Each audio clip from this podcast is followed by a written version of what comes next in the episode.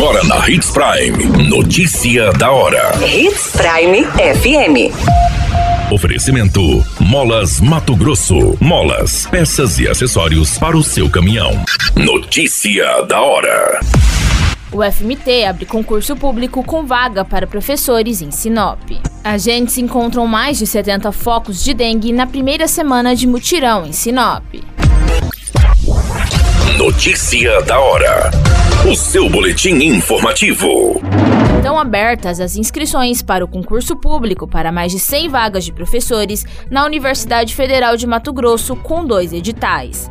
As oportunidades estão no campus do Araguaia, Cuiabá, Várzea Grande e Sinop. Os candidatos podem concorrer em ampla concorrência e vagas reservadas para pessoas com deficiência ou negras.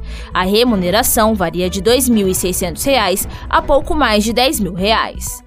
No campus de Sinop, há vagas nas áreas na médico-cirúrgica, enfermagem, saúde pública, química inorgânica e física. Já o edital 03/2002, com lotação para cursos de medicina de Sinop, são 16 vagas nas áreas de cirurgia, ciências biológicas, em embriologia, parasitologia, farmacologia, enfermagem médico-cirúrgica, pediatria, clínica médica, psiquiatria, neurologia, ginecologia e obstetrícia, cardiologia e radiologia médica. Notícia da hora. Na hora de comprar molas, peças e acessórios para a manutenção do seu caminhão, compre na Molas Mato Grosso. As melhores marcas e custo-benefício você encontra aqui. Ligue 3515 9853 que a entrega mais rápida da cidade chega até você. Em Sinop, na rua Valdir Dorner, 666, setor industrial. Em todo o estado, peças e acessórios para o seu caminhão é com a Molas Mato Grosso. Unidades também em Várzea Grande e Cuiabá. Molas Mato Grosso. A notícia nunca para de acontecer e você precisa estar bem informado. Só aqui na Hits Prime. O mutirão de combate ao mosquito Aedes aegypti iniciou e tem como lema Seja um agente em sua casa.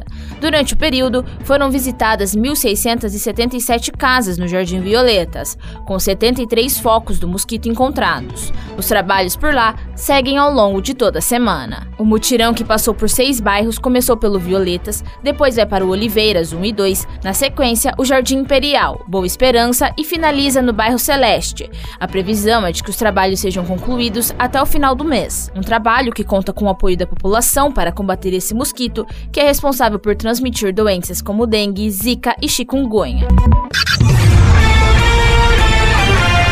Qualquer minuto, tudo pode mudar. Notícia da hora.